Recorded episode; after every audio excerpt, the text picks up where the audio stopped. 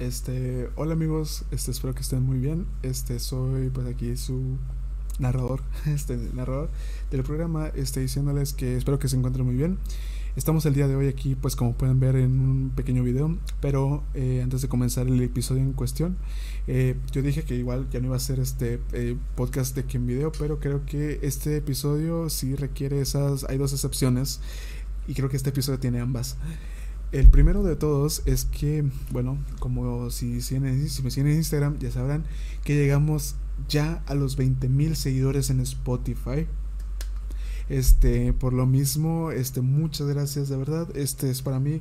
Yo sé que no es un número que vaya, que, que tiene muchísimos este, otros programas, pero para mí eh, compartirlo con ustedes es creo que, un privilegio. Este, créanme que me encanta eh, decirles que somos 20.000 en esta comunidad.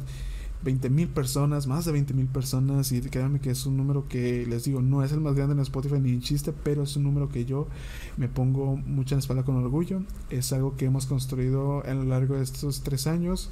Eh, yo en el, en el sentido de producirlo y ustedes en el sentido de apoyarlo, ¿verdad? He notado muchísimo apoyo. Muchas gracias a todos ustedes, a cada uno. Si el apoyo fue mínimo, eh, fuiste parte de todo este proceso.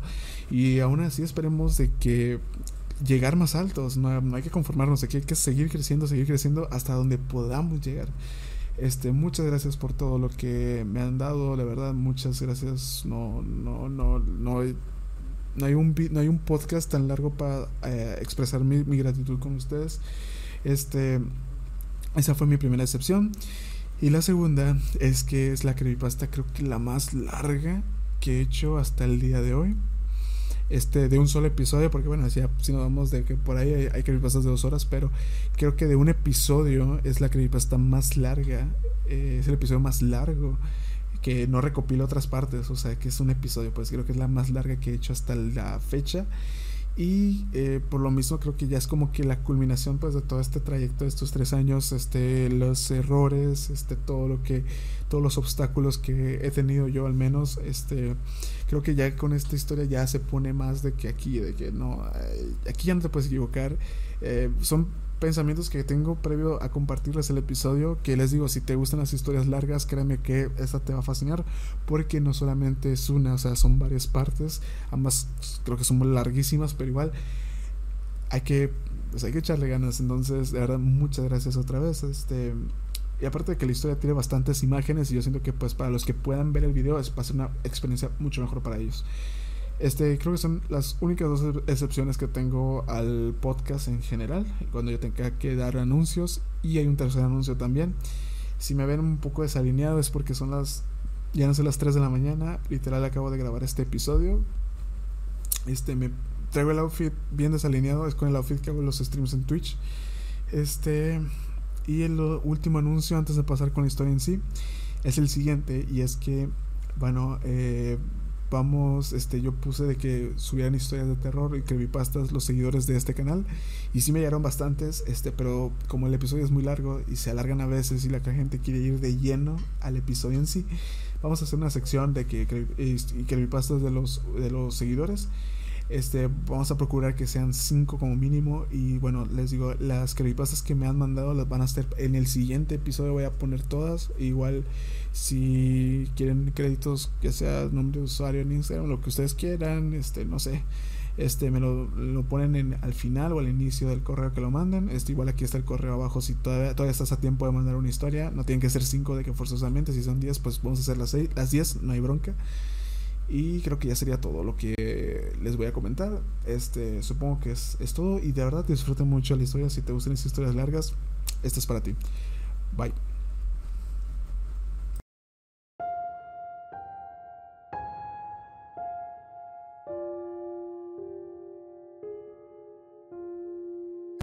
¿Alguno de vosotros recuerda un episodio de South Park titulado Smiling Shark? No voy a ser la voz paciente que resuena y desea pedir una respuesta inmediata en tan poco tiempo. Si algún fan de South Park por aquí no le suena el título a nada relacionado con el show ni a nada en específico, está bien, no se preocupen. Es mejor que dejen ese título como un recuerdo fugaz en sus memorias y ya. Sigan con lo que estuvieran haciendo y olvídense de mí. No obstante, si han cliqueado en mi post solo para decirme en tono de sarcasmo, oye tú, ¿Quién no estás contando? Poneos cómodos, sus preguntas serán respondidas. Por ahora voy a simplemente soltar lo que voy a decir, mientras ustedes analicen y asimilen toda esta información lo mejor que puedan hacer posible. Creo que he encontrado un episodio perdido, o más bien un episodio alternativo de un episodio de South Park, más específicamente del episodio Asperger's, el episodio número 8 de la temporada 15 del propio show, cuya duración consta de 18 de los 22 minutos que dura un episodio promedio de la serie. Ahora bien, sé que me tacharán de troll, que solo estoy buscando atención con conspiraciones sacadas del culo y ya cosas como que no existe tal cosa es en la franquicia, que el tropo de episodio nunca retransmitido por ser demasiado extremo, premonitorio, terrorífico, satánico o por ser rompedor profesional de 4 a 5 paredes de la delgada barrera que separa nuestra realidad y la ficción, traumatizando a todos y cada uno de los espectadores que osaron encender sus televisores en el momento incorrecto también conocido como episodio perdido. No les va a funcionar en lo absoluto. Suena estúpido, demasiado cliché. No se preocupen, están en todo su derecho de no creerme. En serio, prefiero que no lo hagan. Yo tampoco creo que algo así haya logrado de alguna u otra forma tonta materializarse en este mundo, mucho menos a base de, en algo proveniente de una serie como lo es South Park, que probablemente se hubiera cagado, burlado y martirizado brutal y honestamente en todos, y en cada uno de estos relatos de terror infantil de todas formas posibles. Eso sin contamos a todas las celebridades que se han visto severamente satirizadas de formas inimaginables dentro de los pináculos que el programa ha llevado sosteniendo durante años, una y mil veces más. Realmente es estúpido. Si te lo piensas un poco, esa característica ya formaría parte del show antes de que nos demos cuenta. Pero a partir de aquí les aseguraré de una cosa bien clara. Yo sé exactamente lo que he visto, y desconozco si lo que he visto se puede encontrar en otro lado, más que en mi posesión. Digo esto por el curioso que se atreva a buscar información en los foros de South Park, porque lo más probable es que le salga en la página 404 error en el buscador del sitio. Tampoco ni se molesten en contactar con South Park Studios ni con alguna cadena de televisión como Comedy Central, Dudo que vayan a daros una respuesta contundente, si es que existe una respuesta lógica en primer lugar. Sin embargo, si tienen dudas con respecto a todo esto y sobre mi historia, no duren ni un segundo en hacerme preguntas. Haré todo en cuanto sea posible para responderles a tiempo. Mientras este post y mi perfil se mantengan en pie hasta nuevo aviso. Por ahora, me gustaría establecer una introducción razonable a todo esto, con un origen, un trasfondo y un contexto.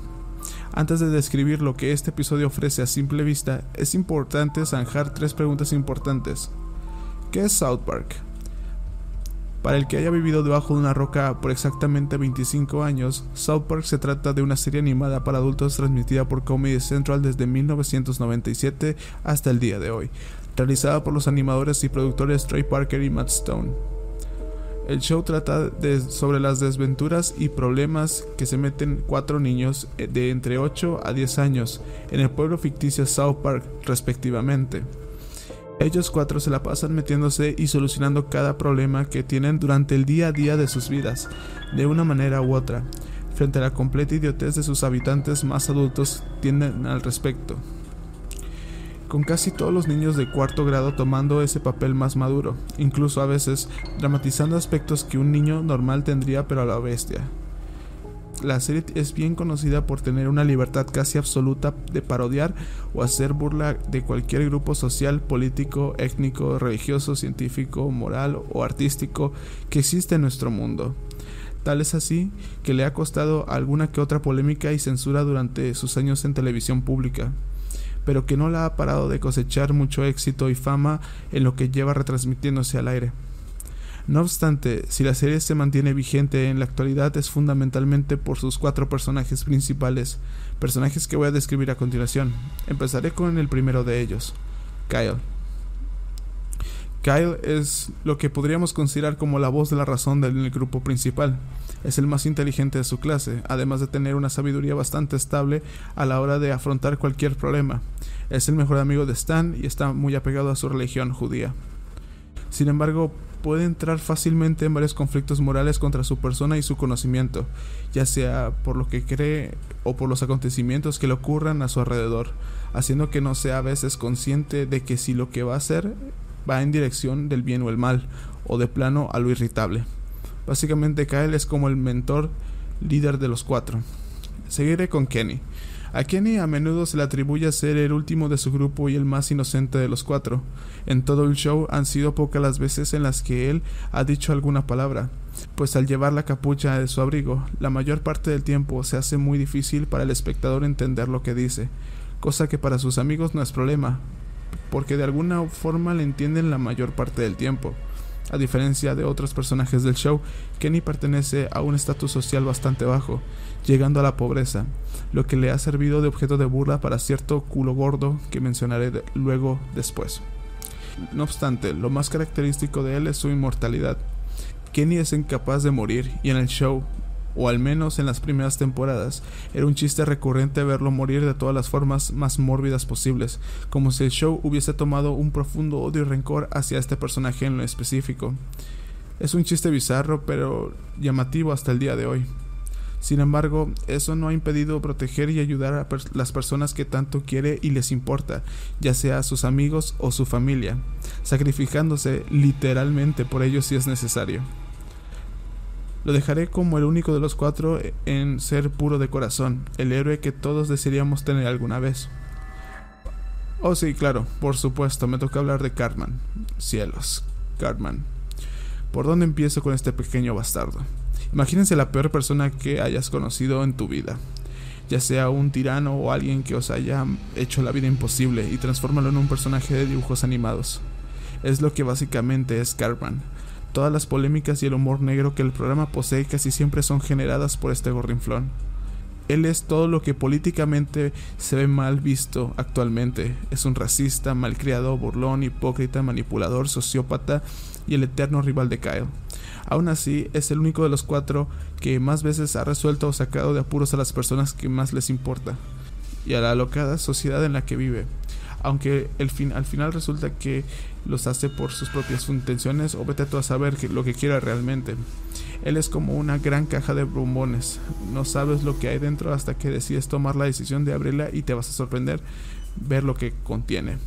Es un personaje que de alguna u otra forma fue creado con la finalidad de que lo odiaras, solo para que al final tú te encariñaras con él. Tiene una reputación bastante única, si me lo tienen que poner así. Bien, ahora me toca hablar del último de los cuatro, el pináculo entre la moralidad y la realidad en el contexto de esa serie. Stan. Stan de alguna u otra forma es interesante, no es el más grande de los cuatro, pero al mismo tiempo no es el más invisible. Lo consideraría en el término medio del show.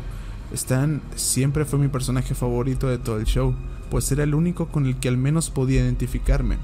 Es el más maduro del grupo, tiene la cantidad suficiente de razón como para entender y juzgar lo que está bien o no dentro de las circunstancias que le ocurran a su alrededor.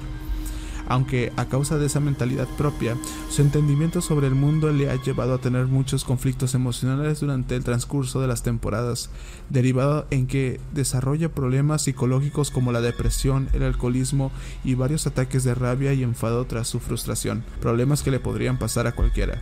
Sin embargo, de algún u otro modo, el show ignoraba esta constante problemática suya, centrándose más en otros aspectos sociales y jurídicos, antes que abarcar definitivamente en sus problemas emocionales y sinceros. Claro, Stan no dejó de luchar por lo que era correcto o no. Sin embargo, todavía me encuentro con esa extraña sensación de vacío al no haberse devuelto a abordar uno de los temas otra vez en él, lo que me provocó en su momento un gran cambio de perspectiva de lo que realmente presentaba el show. Sinceramente pienso que todos los que hayan visto el show se habrán al menos identificado con él, ya sea de manera voluntaria o involuntaria. Me es difícil clasificarlo en términos del show, pero me lo trataré como la balanza moral de los cuatro. ¿A qué te refieres con episodio alternativo? Bueno, ¿Recuerdan un pequeño acontecimiento que ocurrió a uno de los episodios de South Park, más específicamente el episodio OGC, episodio número 7 de la temporada 20? Antes de que tuviera ese título, su título original iba a tener el nombre de The Very First Gentleman, y su trama iba a ser muy distinta a la que conocemos actualmente, con Hillary Clinton ganando las elecciones y convirtiéndose en la presidenta número 45 de los Estados Unidos frente a Garrison Trump, además de introducir a Bill Clinton como el primer caballero de los Estados Unidos, de ahí el título. ¿Cuál fue el problema? Eh, Trump ganó aquellas elecciones y tanto Terry como Matt y todo su equipo tuvieron que trabajar a contrarreloj en reanimar, descartar y cambiar la trama entera del episodio en menos de una semana, transformándose en el episodio OGs que todos conocemos. Pues bien, parece que no es el único episodio de la serie en poseer una versión diferente a la mostrada finalmente, o al menos eso es lo que quiero llegar a creer. Resulta que en medio de todo este amasijo de proyectos y escenas descartadas existe muy por debajo del agujero una versión alternativa de otro episodio del que hay una nula información sobre la misma, cuya única prueba de su existencia reside en un rincón de mi cómoda. Es una versión que difiere mucho de su contraparte Asburgers y con diferencia me refiero a que su desarrollo, presentación, sinopsis y mensaje son más únicos. Ya comprenderán cuando llegue a él. ¿De dónde saqué esta versión? Me encontraba dando un paseo sobre las calles estrechas de la catedral en la que vivía. En aquella catedral era muy recurrente el paso de turistas, parejas y toda clase de seres existentes en todo el recorrido. A esto también se les sumaban los restaurantes y bares al aire libre, además de que había una iglesia católica muy grande, la más grande de toda la ciudad.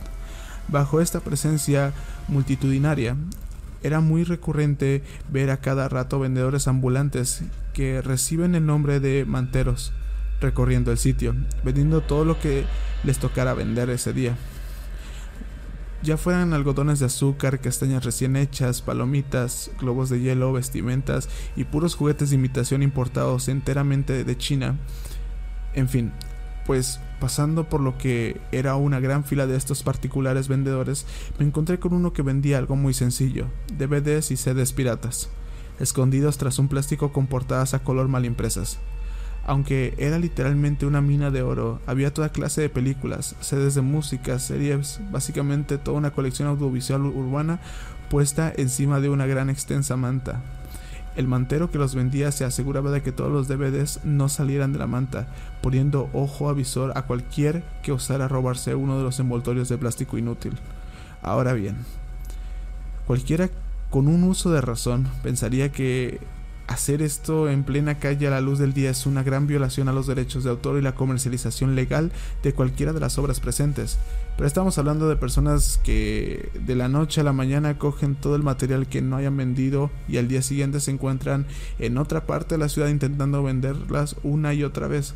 Además de que seguramente ni ellos saben de dónde sacan todo ese material pirata si es que se les manda no decir nada sobre su fuente de origen, ya sea por no querer problemas con quienes les obligan a hacerlo o simplemente se callan al respecto. De ahí les digo, no creo que el mantero supiera lo que vendía, sino fue mandado a venderlo y ya, sin escrúpulos. No sé qué fue lo que me motivó a ver todo eso, sin embargo decidí echar una ojeada amplio al catálogo de material pirata que tenía. Recorrí dos DVDs casi de inmediato. Era un DVD pirata de la película de Kung Fu Panda y el otro era una película de Mamma Mía. Estuve muy sorprendido cuando los encontré. Necesitaba esas películas. Bueno, no realmente, pero sí unos familiares míos, precisamente mi madre y mi hermana pequeña. A mi madre le gustó la película de Mamma Mía y el cumpleaños de mi hermana pequeña está al caer, por lo que necesitaba un regalo rápido que la convenciera. Y Kung Fu Panda era el regalo adecuado. No estoy en parte a favor de la piratería, pero en ese momento me vendían esos DVDs como perlas en el cielo, por lo que no dudé en comprarlos a un precio bastante razonable, 3 euros cada disco. Estaba dispuesto a largarme de allí cuando de repente, al volver a echar un vistazo al catálogo una última vez, hubo un DVD pirata que reemplazó el espacio que ocupó el de Kung Fu Panda, puesto directamente el propio mantero al sacarlo del gran montículo de cubiertas de plástico que el tipo retenía con una cinta de goma, como si de una torre de plástico se tratase. Aquel DVD se trataba de uno de South Park, más específicamente de la temporada 15, esto es lo que pude deducir porque el propio DVD usaba una carátula mal impresa de la misma temporada, solo que en vez de estar colorida como todas las demás se encontraba impresa en blanco, negro y gris, como si la impresora que imprimía esas carátulas se hubiera quedado sin color y lo hubiera imprimido como una impresora normal. En verdad, si me hubiera pasado por desapercibido este DVD si no hubiese sido tan confidente en ese momento, pues el rayo del sol dando de lleno el plástico insípido de la carátula no ayudaba mucho a distinguirla bien de las demás. Tuve suerte, supongo. Yo siempre me he considerado un gran fan de South Park. Podría decirse que soy un fanático. Para el tiempo que en el que hallé esto, el último nuevo que se había sacado, el de la franquicia, era la primera parte del especial post-COVID. Eh, personalmente nunca me gustó aquella primera parte, me hacía sentir mal. Sobre todo por, por aquel triste futuro, especialmente el de Stan Marsh con su madre y su hermana muertas y su padre con un gran resentimiento hacia él tras la pérdida de las granjas Integridad por su culpa. Para el colmo de los males, era un evento exclusivo de un servicio de streaming que se encontraba fuera del alcance de mi país, por lo que ciertamente estaba un poco molesto por esta decisión financiera y no dejarme ver el especial como Dios mandaba. Seguramente fue por esa molestia lo que me hizo por una parte egoísta de mí, querer comprar ese DVD pirata, solo para así darles una lección a los responsables de esa decisión de la forma más egoísta posible, y ya de paso recordar buenos tiempos viendo temporadas pasadas. Se acabó de tanto esperar, voy a matar el tiempo. No le di más vueltas al dilema, por lo que antes de que cualquiera lo pudiera ver, compré el disco por el mismo precio que los dos anteriores y me dirigí inmediatamente a mi casa con tal sucio botín. Entré a mi habitación, me senté en mi silla tirando los dos anteriores DVDs sobre la superficie de mi cama y puse el de South Park en el centro de mi mesa de estudio. Con mucho cuidado saqué el disco del envoltorio de plástico. No quería que se rayara y tampoco quería hacerle un corte a la portada. Puse el disco encima del plástico era lo que vosotros podréis llegar a imaginar de un material pirata de aquel estilo, un disco blanco con el logotipo DVD-RW y su cantidad de gigabytes escrita en la parte de abajo de color blanco superficial que decidió adoptar aquel disco. En esa superficie blanca tenía escrito a partir del tinte negro de un desgastado rotulador Bic el título South Park S15. South Park temporada 15 supuse. Deduzco también que podrían estar vendiendo el resto de temporadas usando este sobrenombre por ahí afuera. Aunque eso ya es una suposición mía. Sin darle más vueltas al caso, encendí mi ordenador, abrí el lector de discos que venía con él y metí el disco adentro. El sonido progresivo de la CPU resonó por todo mi dormitorio. Sonaba como el motor de un coche en marcha, pero eso era normal para mí pues mi PC que siempre que cargaba discos de este estilo hacía desgastar mucho el láser del lector de discos, lo que provocaba ese sonido de sobrecalentamiento. Enseguida el sistema operativo de mi ordenador detectó el disco e hice clic en el icono del mismo para ver qué contenía. El disco contenía 8 de los 14 episodios de la temporada 15. Realmente tenía todos y cada uno de ellos en formato MP4. Genial, esto es perfecto, menuda mierda. Me habían estafado. No era la temporada completa y eso me cabrió bastante. Tenía ganas de coger el disco, partirlo en dos y estamparlo en la cara del mantero que me lo vendió. Estaba bien mosqueado en aquel momento. Claro, que después de unos segundos recapacité. Has comprado un DVD pirata incompleto, aún sabiendo los riesgos que eso implica llevar. ¿Te vas a quejar de tu propio error, idiota? Suspiré. No podía reclamar nada y había tirado tres euros a la basura. No era la primera vez que me estafaban con algo, pero igualmente me sentí como un imbécil en aquel momento. Bueno, supongo que la piratería es verdaderamente un arma de doble filo, me dije una vez más. Después de mi rabieta interna, volví a ojear los episodios incluidos en el DVD. Todos y cada uno de ellos llevaban como cabecera el nombre de South Park y las siglas correspondientes a Season y Episode con el número de que le correspondía y en el final de episodio el nombre de completo del episodio. Eventualmente dejé pasar el cabreo y decidí ver cada uno de los episodios que contenía el disco, así para pasar el rato y de plano recordar buenos momentos en los que se me despertaba bien temprano en la mañana sin que mis padres se dieran cuenta de que estaba viendo episodios de South Park sin censura como los tan sonados episodios 200 y 201. Nunca se enteraron. Vi los episodios del primero al sexto. Los episodios se encontraban bien como debían de haberlo sido desde el principio.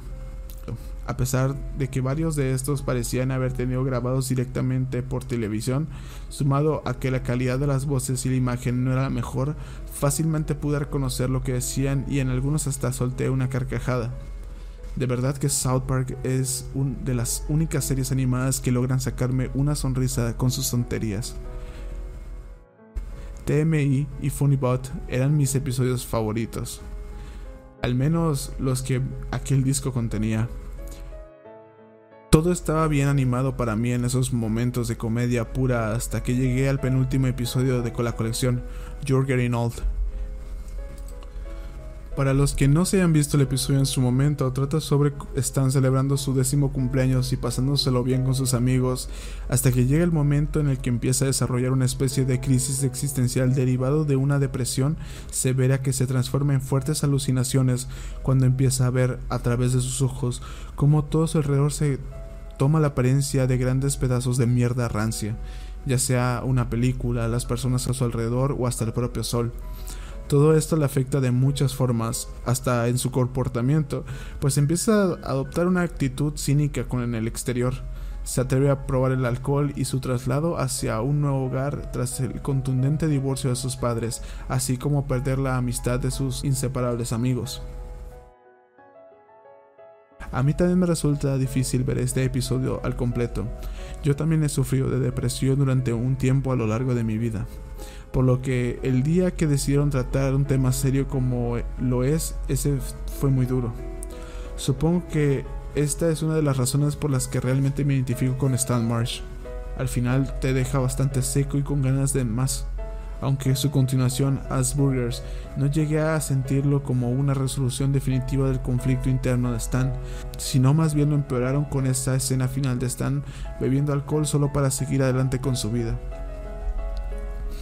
Nunca entendí la gracia del episodio, de esos dos episodios.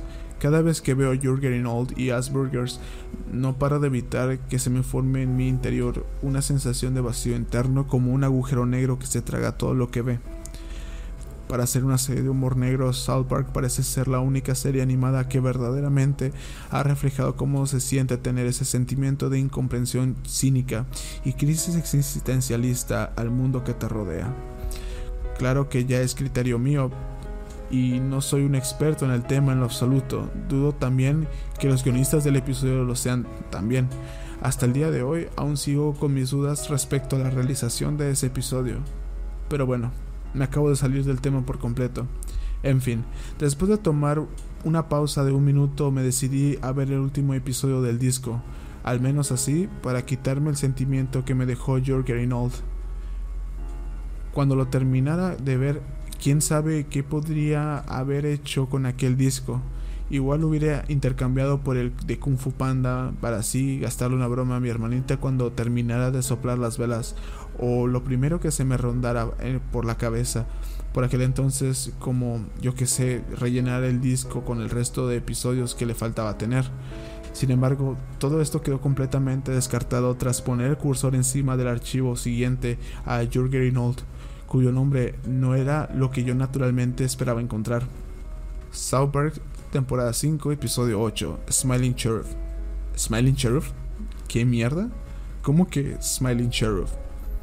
En sí el título que el archivo poseía no fue lo que me confundió bastante en esos momentos de puro chantaje mental.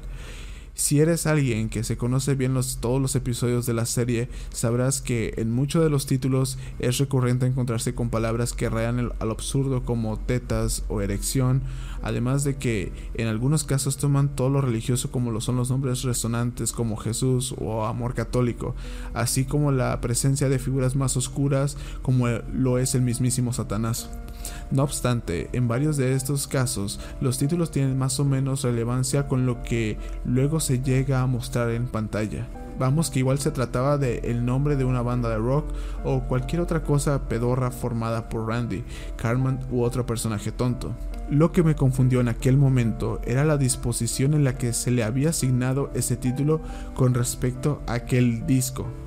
Temporada 15, episodio 8. ¿No se supone que el episodio que ostenta tener esa posición recibe el nombre Asperger's?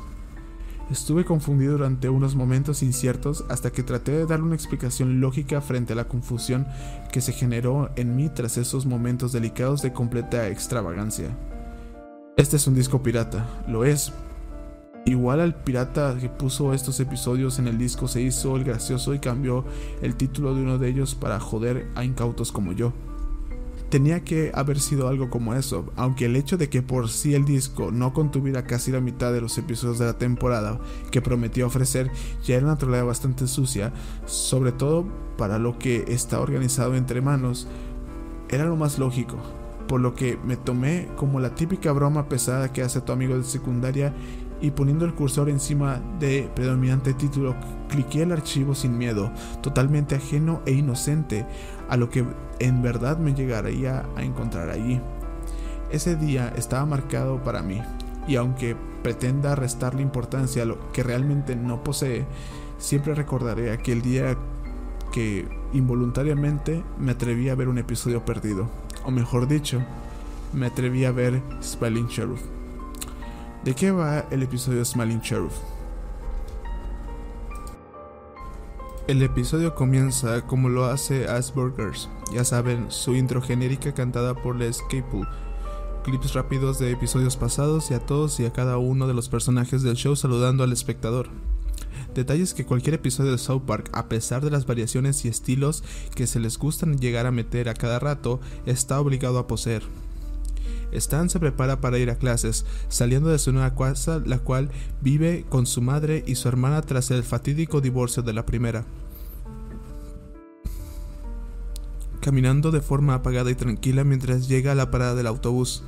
Allí se encuentra Kyle, Cartman y Kenny, discutiendo como de costumbre con ellos tres largándose de la parada tras que Cartman confundiera una enfermedad del nombre Asperger por Aspergers por lo que Kyle se atreve a ir a su casa a consultarlo con su padre, solo para así mandar a callar a Cartman de una vez.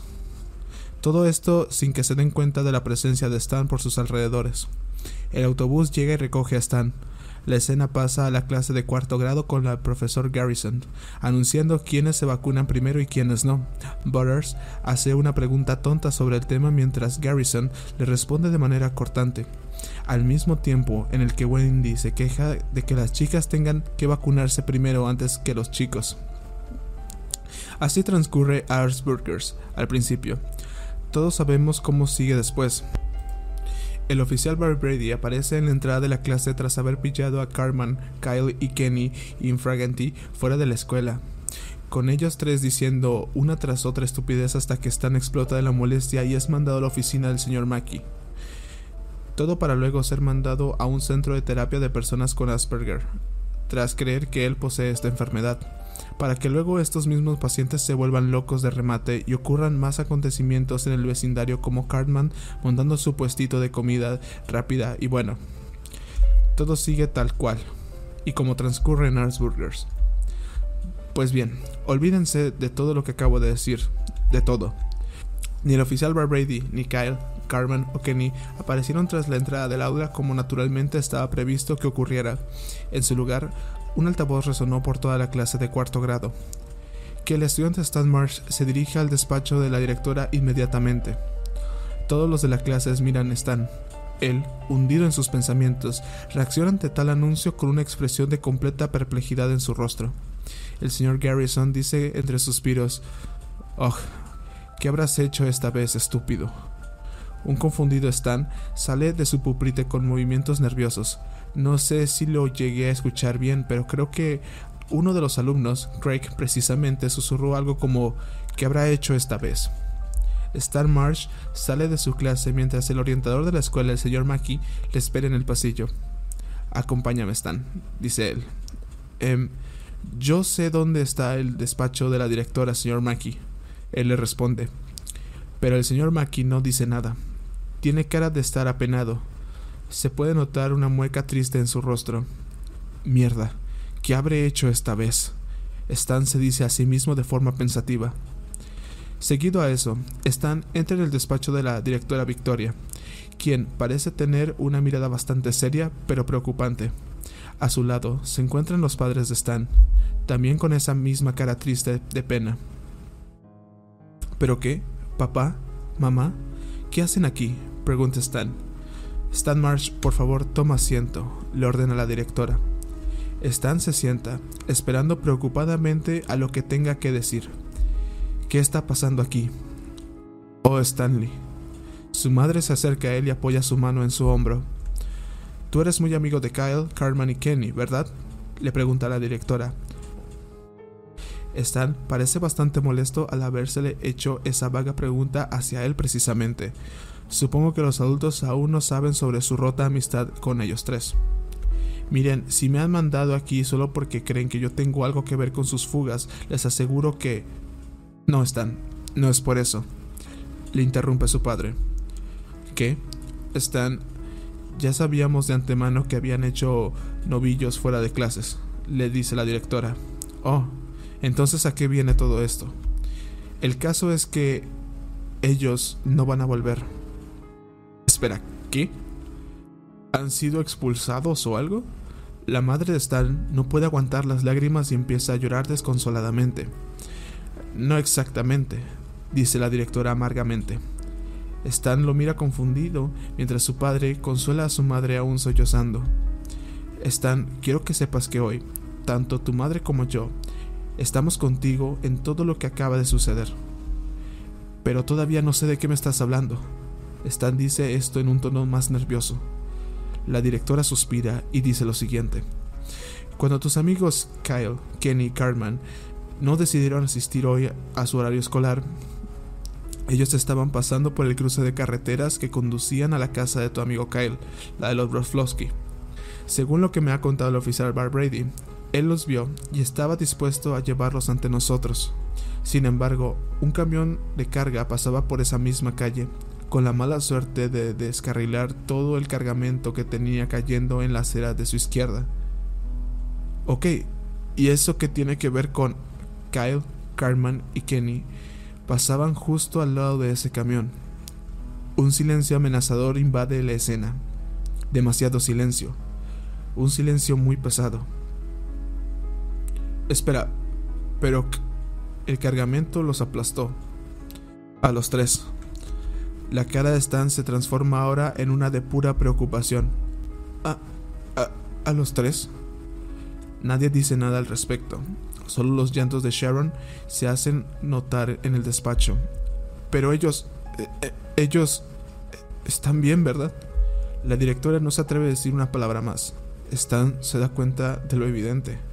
Sus ojos se abren más de lo que ya los tenía abiertos. Una lágrima profunda sale de su rostro. No, no.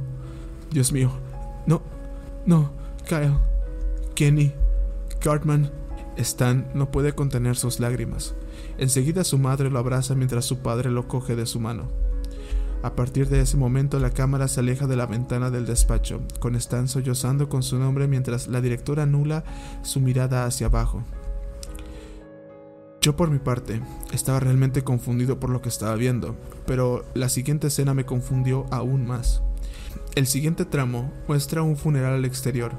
Tres ataúdes son visibles antes de ser enterrados bajo tierra en el cementerio. Tres fotos posan encima de estos, son las de Kyle, Carmen y Kenny. Una música triste de piano predomina en la escena. En él se encuentra también el padre de Maxi citando una oración religiosa en honor a los tres difuntos. El plano gira ahora a los que están sentados allí presentes. Casi todos los del pueblo están, incluso Terence y Philip, asistieron al funeral. También las familias de Kyle, Cartman y Kenny están presentes, donde una desconsolada Sheila rompe en llanto tras la pérdida de su hijo. No solo los adultos estuvieron presentes, varios niños de cuarto grado como Butters, Jimmy, Wendy o Craig también asistieron al funeral.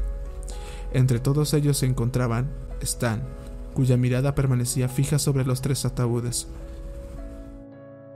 Él no expresa ninguna emoción, aunque sus pupilas se ven muy pequeñas, posee una mirada inerte, triste y apagada, como si no se pudiera creer lo que acababa de pasar el día anterior. Él tan solo se queda mirando a los tres ataúdes, ignorando todo lo demás que ocurre a su alrededor. No es como si sus cejas mostrasen su expresión de pena y dolor, pues no la necesitaba, se podía distinguir bien esa mueca de tristeza escondida detrás de esa cara redondeada. Las escenas posteriores varían en contenido. En una escena se ven a los padres de Kyle empacando sus pertenencias, así como Ike, igual de triste. En otra se ve la toma del aula con todos los de cuarto grado y el señor Garrison volviendo a dar clase, claramente con tres pupitres totalmente vacíos. Una toma de la cocina de Cartman de noche, con varias velas puestas en ella, y una Leanne Cartman con lágrimas empapadas del tinte negro de sus pestañas, mientras ahoga sus penas en un vaso de vino. Más escenas aleatorias con varios personajes de South Park, incluyendo las familias de Kyle, Cartman y Kenny, que resultan ser más de lo mismo. Supuse que era un adelanto de cómo sus vidas habían cambiado después del trágico accidente. Y ya una escena final con Stan, sentado en un banco, contemplando todo el estanque de Stark con esa misma mirada inerte del funeral. Una última escena muestra una vista de todo el pueblo, con la cámara alejándose hasta cortar finalmente a negro. Fue en ese momento donde pausé por primera vez el episodio. ¿Qué demonios? Era lo único que podía decir tras ver todo eso. Esto no se supone que debía pasar, se supone que Asburger se desarrollaba con Carmen montando su franquicia de hamburguesas y con esos líderes de la libertad parodiando la trama de Matrix. De hecho, y revisando todo lo que ocurrirá más adelante, prefiero volver a ver eso más que otra cosa en el mundo.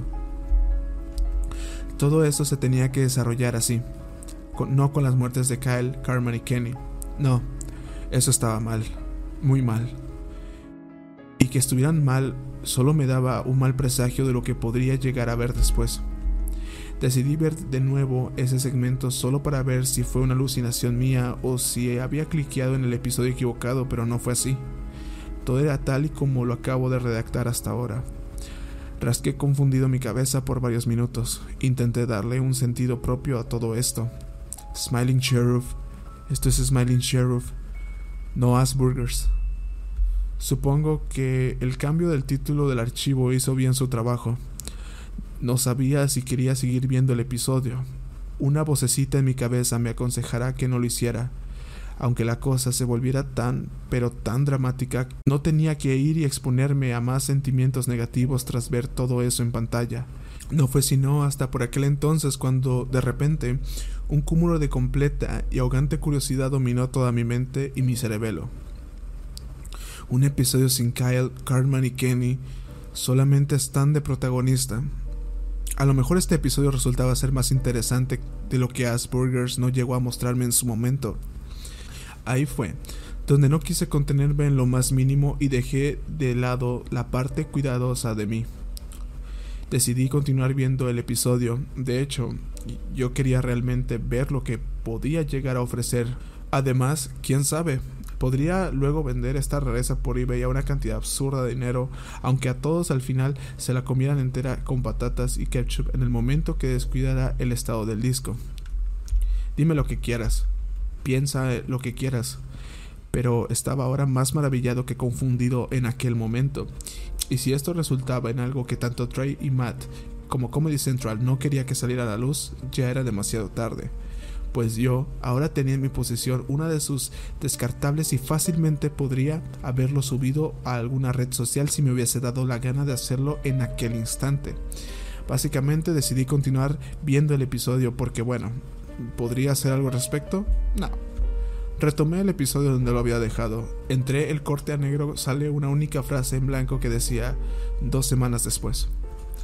La escena vuelve a la casa de Sharon, con Stan durmiendo en su cama.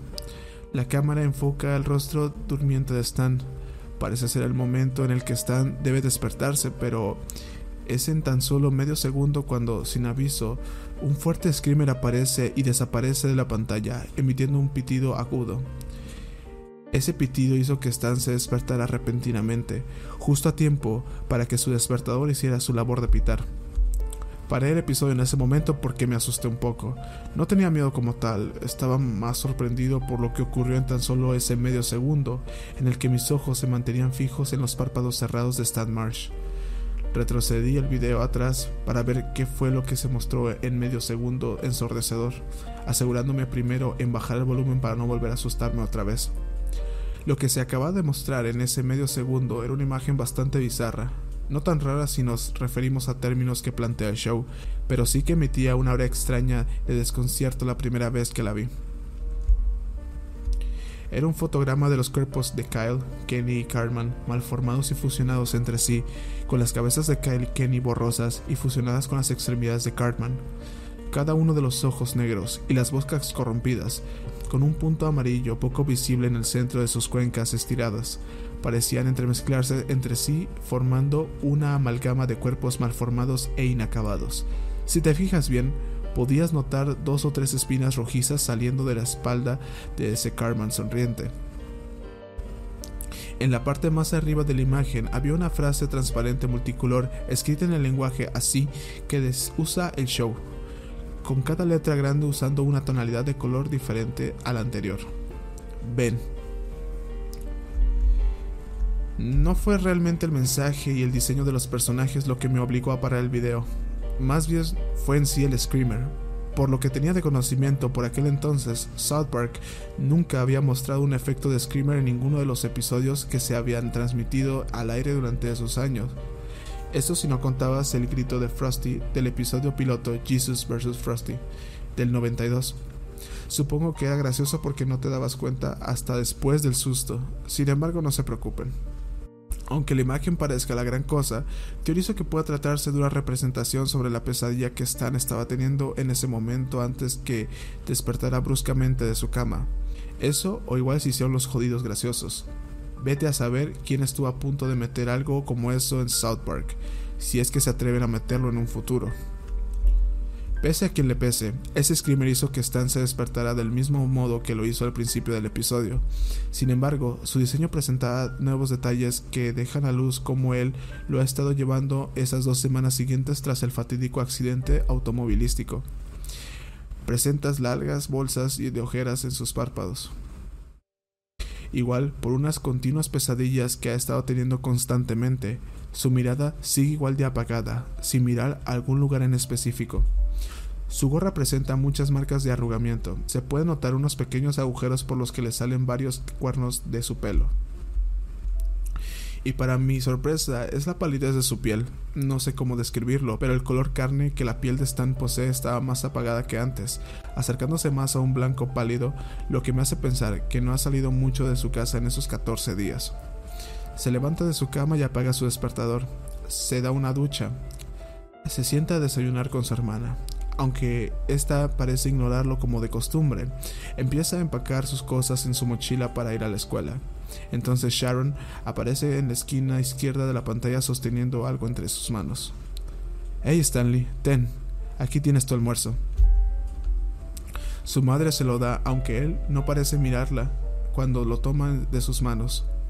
Ella se da cuenta de esto por lo que le dice lo siguiente. Mira Stan, Sé que han sido días difíciles para todos y cada uno de nosotros, pero ahora tienes que saber que la única forma de seguir adelante es sonreírle a los buenos tiempos que están por venir.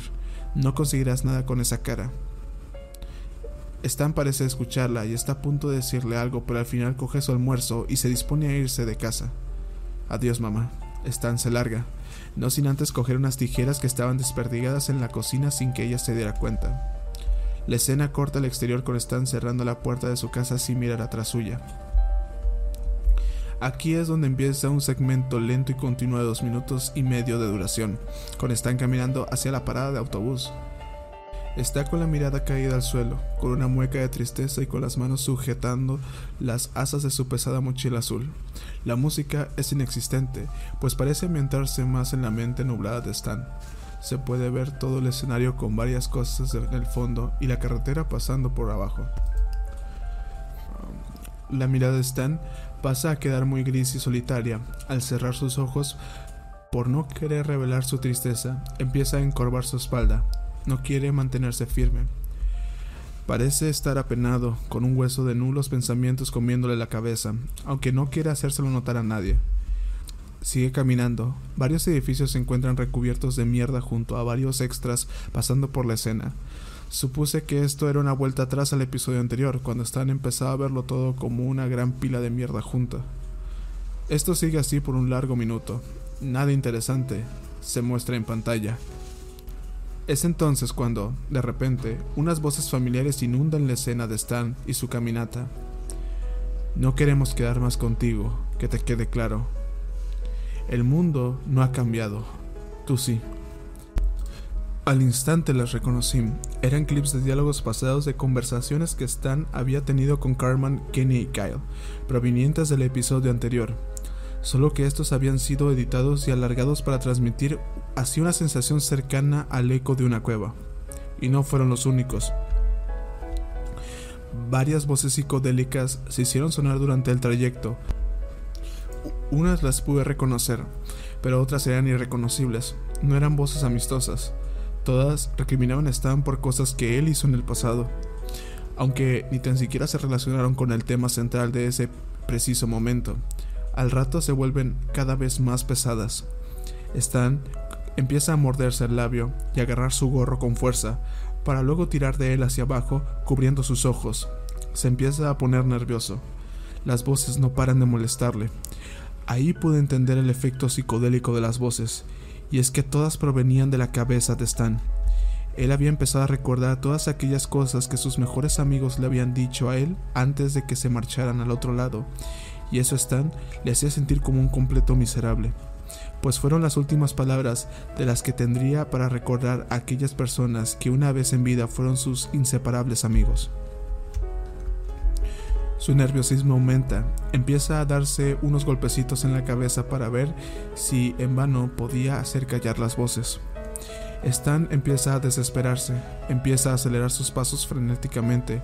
El tanteo de voces sigue y sigue por un rato mientras él no para de tirar hacia abajo de su gorro, corriendo a ciegas despavoridamente.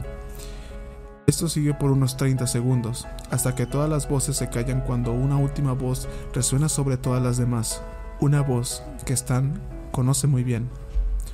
Lo siento, Stan, pero es un fastidio estar cerca de ti. Al decir esto, Stan se desploma sobre sus rodillas. Deja caer su mochila al suelo mientras apoya las manos en la acera, rompiendo a llorar desconsoladamente, aún con su gorro tapándole los ojos. Con sus manos se tapa la cara. Nadie quiere que lo vea en esa posición. Mientras un leve sonido de estática inunda la escena, además de que la tonalidad de los colores de su ropa se vuelven un poquito más oscuros de lo habitual. Stan permanece allí tirado por unos 15 segundos hasta que, eventualmente, deja de llorar. Supuse que a Stan se le había venido al fin el pensamiento de que llorando no resolvería nada de lo ocurrido con anterioridad, y que lo único que podía hacer ahora era levantarse del suelo y disponerse a quitarse la gorra de entre sus ojos, por lo que Stan hace precisamente eso, y con sus manos se dispone a quitarse el gorro de la cara. Pero entonces ocurre algo que me desconcertó la primera vez que lo vi. Stan no se puede quitar el gorro. No digo que lo tuviera atascado, aunque suene absurdo, sino que literalmente se había adherido a su piel, pues el color carne rosado cubría toda la piel que bordeaba la zona ajustable del gorro. Stan forcejea por quitárselo, pero es inútil. Aunque tire con fuerza, no se le puede quitar de los ojos. Él empieza a desesperarse hasta que las voces que una vez atormentaron su cabeza acabaron por transformarse en una nueva molestia para su joven mente, al son del tono burlesco de unas risas chirrionas se reían de él por no poder quitarse la dichosa gorra. Stan sigue forcejeando, empieza a hiperventilar por la situación en la que se encontraba, hasta empieza a liberar de su seca voz gritos de terror y auxilio que parecían no ser escuchados por nadie en lo absoluto. Las risas continúan por al menos 20 segundos hasta que, debido a su nula visión en aquellas circunstancias y tras un descuido, Stan se resbala y aterriza de espalda contra el suelo de la acera, apagando las risas definitivamente. Un zumbido de televisión ahora inunda la escena con el cuerpo de Stan desplomado contra el suelo tras golpearse fuertemente la cabeza contra él con su frente y sus ojos aún tapados por la dichosa gorra. La cámara se aleja, con el zumbido poniéndose un poco más intenso. Inmediatamente la escena corta negro junto al zumbido. Esto empezó a molestarme un poco. Ningún episodio de South Park realizaba cortes de ese estilo. Casi siempre acababan con el segmento siguiente o de plano con los créditos pero este episodio los realizaba de tal forma que parecían una telenovela o una de esas películas directa a televisión. Mientras pensaba cuántas más reglas este episodio amenazaba con romper, un nuevo evento captó mi atención. Durante el corte negro, de la nada y a lo lejos, una figura blanca y transparente hizo acto de presencia. No sabía quién podría ser, pero estaba tan lejos que era como un punto muerto en la pantalla. Era lo único que estaba en la pantalla. Fácilmente lo podrías haber llegado a notar frente a todo el predominante vacío negro que amenazaba con engullirlo. Intenté distinguirla para saber qué se supone que era exactamente, sin embargo, no podía hallar una respuesta en lo absoluto. No me sonaba de nada. Ni tan siquiera recuerdo haberla visto como extra en algún otro episodio de la serie ni en ningún especial, ni en la mercancía oficial ni mucho menos en la película. Estaba intrigado. ¿Qué mierda se supone que es esa cosa? ¿Los aliens? ¿Kenny? En un principio llegué a pensar que era él, pues usaba la misma base del personaje, solo que pintada enteramente de blanco, sin rasgos faciales ni nada con lo que pudiera reconocerlo como él. O tal vez era el responsable de las voces que atormentaban a Stan. No creo que Sin Boca pueda haberlo hecho parte de todo eso. De hecho, dudo que haya realizado algo de todo lo antes visto, pues simplemente se quedó allí parado sin hacer absolutamente nada. No, en serio, no hizo nada no soltó nada, ni siquiera un insulto o algo que lo hiciera ver diferente al resto de personajes del show. Solo se quedó allí ya. Más inerte que cualquier personaje promedio de fondo. Pasaron 30 segundos y ya me estaba empezando a aburrir. Iba a adelantar este segmento solo para poder volver a ver a Stan y el dilema de su gorra hasta que, fruto de mi impaciencia, una respuesta se estaba procesando para mí en todo ese tiempo a negro al golpe de un pitido fuerte justo al medio segundo de desaparecer el cuadro de mi ordenador. El hecho de que, sin previo aviso, un ejército de esas figuras blancas hubieran recubierto toda la pantalla de mi ordenador no era lo único que me pilló por sorpresa en aquel momento. Fue más la pose que estos hicieron tras sus repentinas apariciones lo que me desconcertó un poco. Todas, excepto la figura central, tenían el brazo derecho levantado con un puño totalmente cerrado, como cuando uno de los niños de cuarto grado levanta su brazo para preguntar una duda, mientras la misma figura central blanquecida de antes seguía con esa posición de absoluta neutralidad frente al resto de, su misma especie. ¿Estaban alabando a su líder o me estaban señalando directamente a mí? Oh sí, claro, por supuesto, que voy a abordar el mensaje negro que apareció luego después. ¿Tienes algún problema? Pues no lo sé. ¿Lo tienes tú conmigo? ¿Quién me está preguntando esto? ¿Las figuras blancas o las voces? O igual, a lo mejor esta pregunta iba dirigida a Stan y no a mí.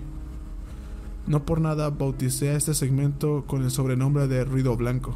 El peor de los silencios puede provocar grandes sustos al espectador pasivo y sensible. Volví con el episodio después de eso. Llegué justo a tiempo para que comenzase lo verdaderamente bizarro. Todos los que conozcan el show a, profundidad sabrán que el tipo de animación que utiliza es una realizada a partir de un ordenador usando el programa Maya, para que los animadores puedan trabajar de forma más fácil y práctica todos y cada uno de los episodios que se transmiten en la actualidad. La gente a menudo tiende a confundir el estilo que se usa de la serie con el estilo stop motion, cuando ese estilo se usó únicamente en los dos pilotos y en el primer episodio de la primera temporada. Pues bien, tras el corte a negro, el episodio regresa por donde lo había dejado con anterioridad. Sin embargo, el estilo de animación cambia por completo. Ya no se usa el programa Maya, sino el estilo stop motion de aquí en adelante. Ya eran visibles las reglas que este episodio había roto, por lo que empezaba a ponerse interesante el asunto. Sin embargo, no fue todo lo que llegó a romper, ni tan siquiera la tercera parte de lo que rompería luego después. Stan, quien yacía en el suelo boca arriba de la acera, se empieza a levantar cuidadosamente, poniéndose de pie y recto como una vela. Su expresión agitada es cambiada por una de completa neutralidad, con su vestimenta un poco más oscura, unas tonalidades azules, marrones y rojas mezcladas con colores oscuros eran lo que ahora cubrían el cuerpo de Stanley Marsh. Para mi grata sorpresa, el gorro de Stan sigue atascado en su cara, no obstante, eso no parece importarle mucho. Entonces, con las manos en sus bolsillos y sin decir una sola palabra, prosigue con su camino, dejando tirada su mochila atrás. Sigue encorvado, Todavía no me explico cómo podía caminar aún con el gorro tapándole la cara. Las casas y los extras que una vez aparecieron en escena ya no estaban, ahora solo había árboles, los recurrentes que hay desde la carretera a la parada del autobús. Lo supuse que estaban a la mitad del camino, aunque eso no cambió mucho la rutina que se había establecido. Esta escena dura al menos dos minutos y medio, minutos en los que no se me presentó nada visual que no fuera la caminata de Stan, su nula expresión y el pasar de los árboles y la carretera, ni siquiera los coches, ni las personas, ni ningún otro ser vivo que habitaba por aquellos alrededores hicieron acto de presencia. No obstante, eran en los efectos sonoros donde estaba lo raro. La música del segmento consistía en las canciones y músicas utilizadas en el episodio anterior, pero entremezcladas y revertidas entre sí, formando una estrendosa melodía sin sentido ni razón. Era bastante desternillante, y en un momento se volvió tan pesada que hasta tuve que bajarle el volumen de lo ensordecedora que era. No creo ni que se le tenga que denominar como música en lo absoluto. La escena continúa y continúa hasta que un evento pasado resurge otra vez. La mierda vuelve a apoderarse del escenario. Manchas marrones de mierda se encuentran adheridas contra los árboles y el asfalto, por lo que parece que la mente de Stan le está volviendo a jugar una mala pasada otra vez, como de costumbre.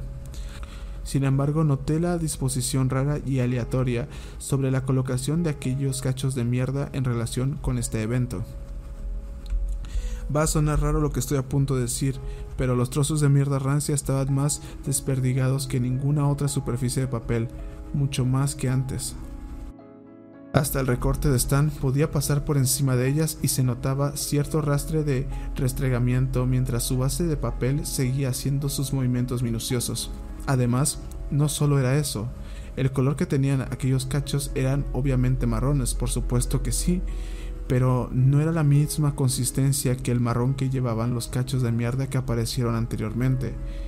Eran unas tonalidades de marrón más sueltas, más naturales, tan naturales que hasta podrían llegar a distinguir varias mezclas de este color con otros colores, yendo desde el amarillo, blanco, incluso llegando al negro. Por si no te has dado cuenta, tápate la nariz y aguanta la respiración lo mejor que puedas. Esos no eran heces coloreadas, ni heces hechas de papel, ni plastilina, ni con cualquier material práctico que hubiera tenido mientras trabajaban en esta producción. Eso eran heces de verdad. El tipo que hizo esto cogió su propia mierda y lo restregó por toda la animación, dejándolo pasar así como todo lo demás. No sé lo que estén pensando ustedes ahora mismo, pero yo al darme cuenta de esto no paré de sentir un fuerte revoltijo en el estómago. No quería ni mirar la pantalla, hubiera vomitado si no me hubiera abstenido de hacerlo. Hasta empezaba a notar un fuerte olor a mierda recorriendo por toda mi habitación mientras este segmento seguía transcurriendo. No me lo podía creer. El que hizo esto cogió varios cachos de mierda, los restregó por todo el escenario como si fueran papel higiénico y los animó así sin más. Yo me estaba asqueando con todo ese espectáculo pedorro. Más Stan. No parecía querer inmutarse en lo absoluto, pues siguió caminando como si nada, con esa misma expresión de neutralidad en su rostro. Él parecía asimilarlo mejor que yo. Entonces, de la nada, un líquido rojizo empieza a brotar de la cara de Stan, justo en la franja quieta donde su gorro había quedado completamente atascado. Aquel líquido era sangre. Stan estaba desangrando. Repito, Stan se estaba desangrando por toda la cara a causa de los hilos que su gorra había ridículamente incrustado en la superficie de su pálida carne. Esto estaba representado por varios trocitos de papel rojizos que se caían y se impregnaban en la nieve, simulando así un rastro de sangre. A todo esto, las tonalidades de la vestimenta de Stan se vuelven cada vez más oscuras. Si no mal recuerdo, cada 15 segundos estos se oscurecían cada vez más. A los 30 segundos la expresión de Stan deja de ser neutral para dar paso a otra que me desconcertó en lo más mínimo. Por no decir mucho. Una leve sonrisa empieza a formarse en su rostro. Empieza a sonreír. ¿Por qué está sonriendo? Se le está desangrando la cara. ¿Acaso a él ya no le importa todo lo que está ocurriendo a su alrededor? Miles de preguntas similares salían de mi mente como cañones disparando sus misiles en batalla. La mueca que había puesto Stan no me daba ni una pizca de tranquilidad en lo absoluto. Solo me hizo tener un mal presagio de lo que estaba por venir, que no era para menos. Stan sigue caminando, y sigue, y sigue, y sigue. La música entremezclada empieza a distorsionarse aún más mientras más mierda realista aparece en el suelo y debajo de la nieve. La sangre que una vez brotó de la cara de Stan dejó de salir en bucle, pues al transparentarse con su cara supuse que ya se había secado sobre la superficie pálida de Stan. Stan sigue forzando esa sonrisa que, poco a poco, se volvía cada vez más amistosa, aunque eso no me hiciera sentir mucho más cómodo. Su paleta de colores empieza a apagarse cada vez más, con su vestimenta volviéndose más oscura de lo habitual. No es como la vestimenta de cuando se volvió emo en el episodio Racings, pero sí era muy parecida. Su piel también empezaba a presentar síntomas, volviéndose cada vez más pálidamente gris que el color carne que anteriormente poseía. Estoy seguro de que el derrame descontrolado de sangre que salía desde abajo de su gora era la responsable de que se viera así, como una sombra con vida propia. A todo esto, una pregunta surgió en mi cabeza. ¿Esto va a seguir así el resto del tiempo o Stan realmente está yendo a la parada del bus? Pero tan pronto como formulé el episodio, me mandó a callar justo cuando la señal de bus apareció finalmente. Al fin, Stan había llegado por fin a su destino. Y no solo eso, ni la música distorsionada ni las manchas de mierda pútrida se hicieron notar por más tiempo, pues se habían esfumado por completo en un efecto lento de desaparición. Sin embargo, la paciencia de Stan no había cambiado en lo absoluto. Cuando llegó a la parada, dio media vuelta para poner su mirada de frente al espectador, retirando sus manos de los bolsillos, dejándolas entrelazadas y apoyadas detrás de su espalda, y sin hacer otra cosa más, se limitó a esperar, esperar el autobús escolar, como un buen chico de 10 años de edad. Normalmente cuando los episodios se abrían con esta toma del bus se sentían más imponentes, pues marcaban el comienzo o desenlace de la trama, pero esta escena de 10 segundos cuando están esperando el autobús no trajo ninguna relevancia, ni tanto real como el episodio mostró al principio, ni insignificante como uno esperaría. Simplemente están esperando el autobús y ya, como alguien como tú o yo lo haría normalmente en la vida real. La tranquilidad no la encontré mucho, ni con él haciendo nada al respecto.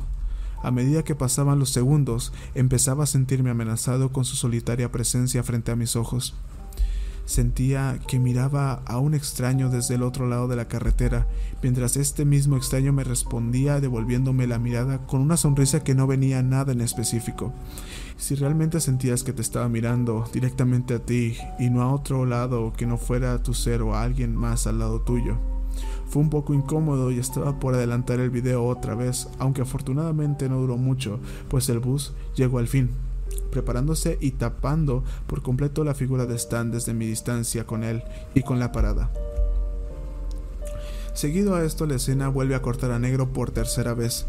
Volví a pausar el video para analizar todo lo que acababa de ver en ese momento. ¿A qué demonios viene todo eso? Fue lo primero que salió tras todo eso, no podía decir otra cosa que no fuera únicamente esa pregunta. No es posible, no es posible que todo esté hecho por los mismos creadores de South Park. Bajo esta sugestión solo me vinieron aún más preguntas. ¿Es esto una obra de un fan? ¿Quién lo hizo? ¿Cuándo? Y lo más importante, ¿para qué fin? ¿Cuál se supone que es la gracia del episodio? Claro que sí, es que le pueden llamar episodio en primer lugar. Entiendo que por aquel entonces quisieran experimentar con los elementos variados de la serie, pero con esto ya habían roto demasiadas reglas que el show había estado tratando de establecer por aquel entonces. Mi cabeza empezaba a doler de confusión con todo lo antes mostrado. No era para nada algo que fuera gracioso, ni siquiera profundo.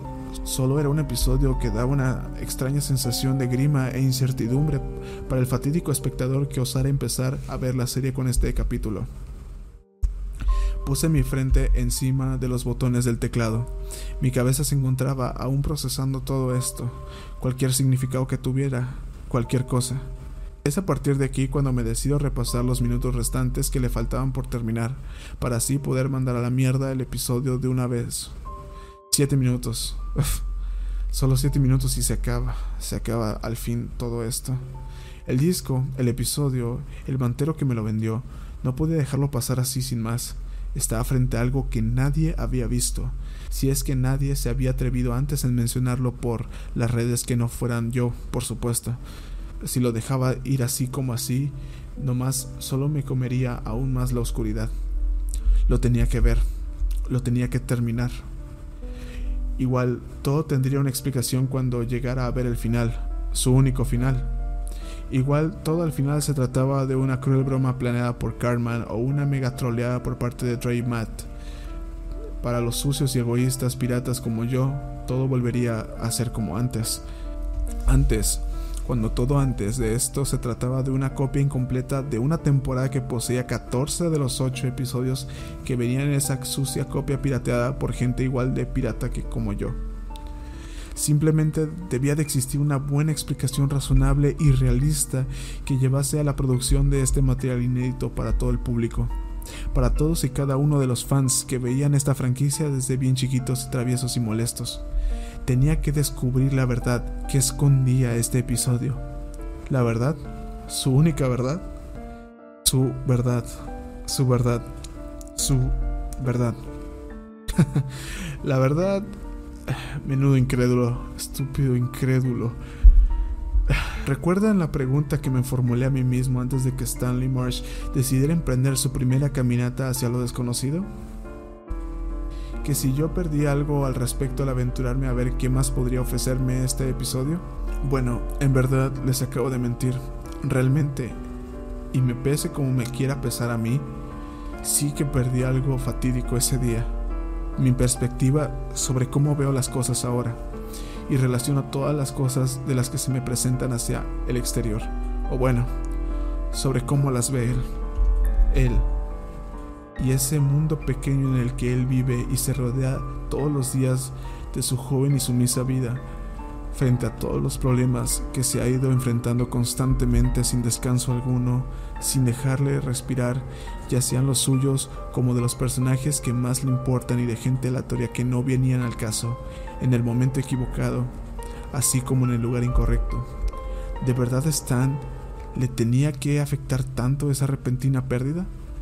¿Que tanto le tenía que afectar que poco le importaba todas las circunstancias a las que ahora tenía que enfrentar con esa misma posición completa autodeterminación que llevaba consigo desde los inicios del show? Él sabe a la perfección que no produjo ese accidente y que todo lo antes ocurrido no fue nada más que una cruel racha del destino, ¿verdad? Tras el corte a negro, la escena regresa a la parada del bus, con el autobús todavía estacionado allí. Enseguida, el autobús escolar vuelve a ponerse en marcha y se va de la escena para nunca más volver.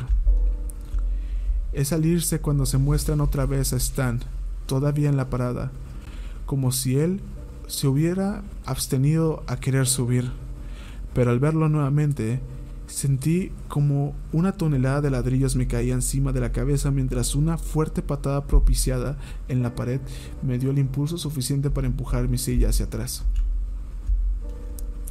Eso, esa cosa de allí, lo que me mostró en pantalla fue Stan, o al menos era quien hubiera preferido haber visto en primer lugar. Se encontraba en la misma posición en la que había estado antes, pero presentaba demasiadas diferencias como para reconocerlo a simple vista. Su vestimenta cambió por completo, el abrigo marrón, los pantalones azules y el gorro azul con su pompón y guantes rojos que una vez le dieron una sensación óptima y de autodeterminación en su persona a la primera de las vistas, habían sido radicalmente reemplazados por colores deprimentes y sombríos, tirando de un gris apagado, un negro muerto y unas tiras de gris blanquecidas como la nieve, pero una nieve contaminada de la suciedad de la cera. Si le echabas un reojo a sus colores podías llegar a notar que varias secciones de su abrigo eran más negras que otras, por lo que teorizo que, a causa de la sangre que derramaba su cara, ésta se había manchado por todo su abrigo, quedándose hecho todo un trapo sucio y desgastado.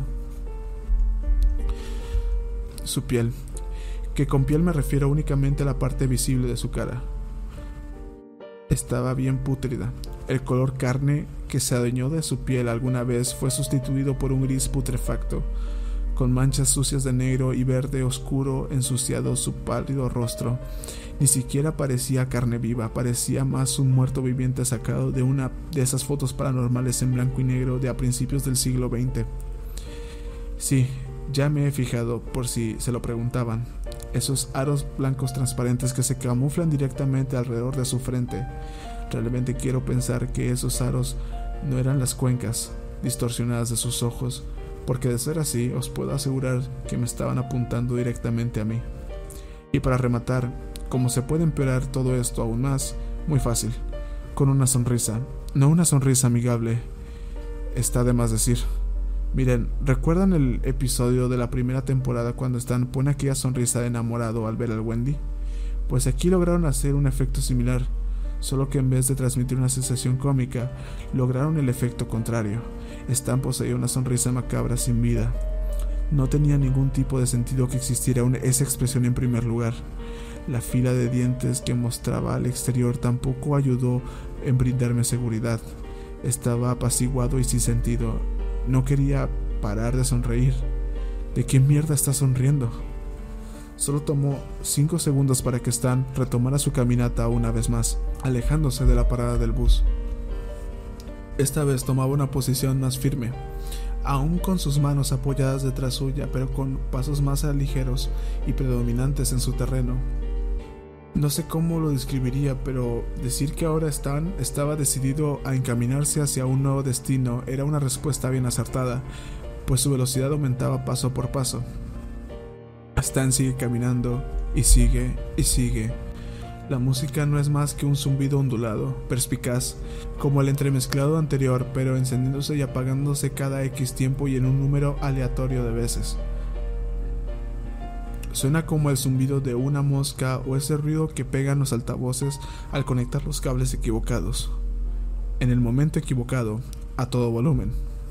Stan sigue caminando y sigue y sigue. Esta vez se tira un minuto y medio más caminando sin rumbo hacia lo desconocido antes de que un nuevo evento se manifieste sobre el escenario del atardecer, tirando casi a la noche. Durante ese tiempo, un nuevo flujo de sangre empieza a correr por su cara. No obstante, no parece ser sangre como tal esta vez. Lo que brotaba de su cara era una especie de sustancia negra, oscura, salía a chorros como un petróleo sacado de una petrolera, y se adhería también como una dichosa nieve.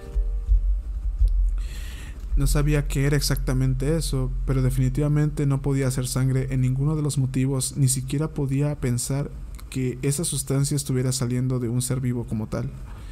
Stan sigue caminando y sigue y sigue. Entonces, sin previo aviso, una voz retruena sobre el escenario muy diferente a todas las demás anteriormente presentadas. Esa voz se trataba de un grito, no uno cualquiera, era un grito demasiado familiar para mí. Lo reconocí enseguida. Era uno de los tantos gritos que siempre pega el personaje de Twig justo cuando uno de sus incontrolables ataques de pánico lo hacen tirarse de los pelos. Desgraciadamente no fue lo único que presenté. Enseguida, muchos gritos empezaron a predominar el escenario, cada uno emitidos de mayor a menor intensidad, sin ningún orden alguno, reemplazando a la desternillante mezcla de zumbidos notables que amenazaban con sangrar cada uno de mis tímpanos. Un segundo vistazo al episodio me dio a entender que esos gritos eran demasiado reconocibles para que alguien que se ha visto todos y cada uno de los episodios de la serie los pueda reconocer enseguida y estaba claro que el que hizo esta cosa vio muchos también. Me atrevo a decir que demasiados. Se trataban de clips, clips de gritos que emitieron varios personajes en los anteriores episodios que precedieron a este último, tanto de adultos como de niños, sin ningún orden en específico y lanzados hacia el azar como una jauría de perros rabiosos. Pero, ¿qué demonios gritan? se preguntarán. Muy sencillo. Por las heces. El evento de las heces regresó una vez más. Pero no, esta vez no eran las heces como las de antes.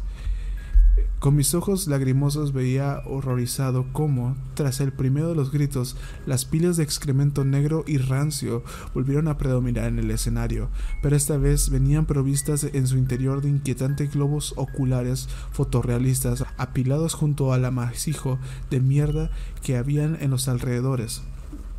Varios de estos ojos hinchados miraban a lo desconocido, sin el control de nadie en específico, mientras que otros eran testigos indiscretos de los cuidadosos pasos de Stan, clavándole sus miradas como musarañas ocultas en la oscuridad. Juro por Dios que pillé a uno de estos ojos girando de sus grandes pupilas negras hacia mí justo antes de que la escena lo sacara por detrás. Estaba bien enfermizo aquel escenario pesadillesco, aunque pueden llegar a imaginarse que a Stan eso no le importó ni en lo más mínimo. Él ya de por sí estaba bien de mente normalizando algo como eso con una amplia sonrisa en su rostro. Sí, esa patética sonrisa. Empezaba a extenderse aún más por cada paso que daba.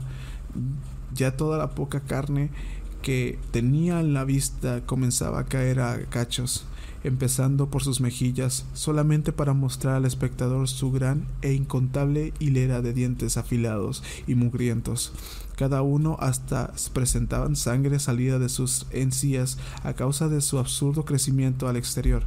Era una sonrisa tan, pero tan absurdamente forzada, que se habían salido de su composición anatómicamente estructural acorde con el personaje, con varios de sus extremos saliendo al aire libre con la forma de un boomerang. Unas gotas de sangre negra habían salido de lo poco que le quedaba a de sus mejillas, mientras Stan encorvaba su espalda una vez más. ¿A dónde va ahora? solté de mi boca.